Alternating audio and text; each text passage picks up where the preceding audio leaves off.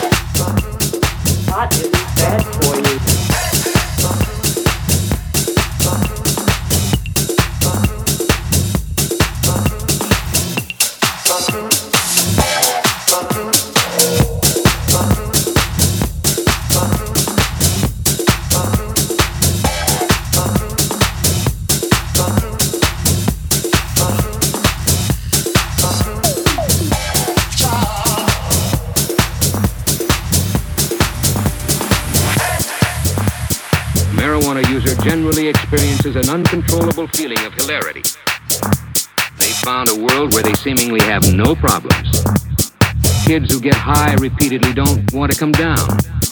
It's a groovy way of relaxing, opening your senses. There's nothing wrong with smoking marijuana. It's no worse than taking a drink. Expand your mind.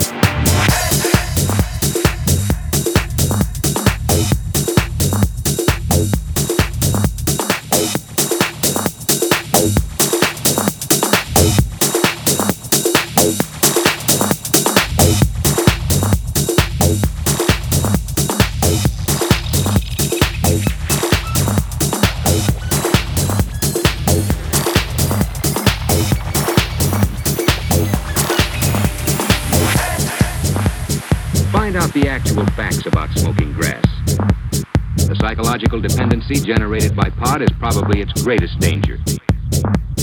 After all, it may well be a first step to real addiction and reacts differently and unpredictably on each individual user, occasionally with disastrous results. It can become a stimulant or a depressive or an hallucinatory agent. Both alcohol used in excess and marijuana are equally capable of producing erratic behavior and dependency. But in the end, smoking marijuana to blow your mind is like throwing sand in a delicate machine and hoping nothing goes wrong.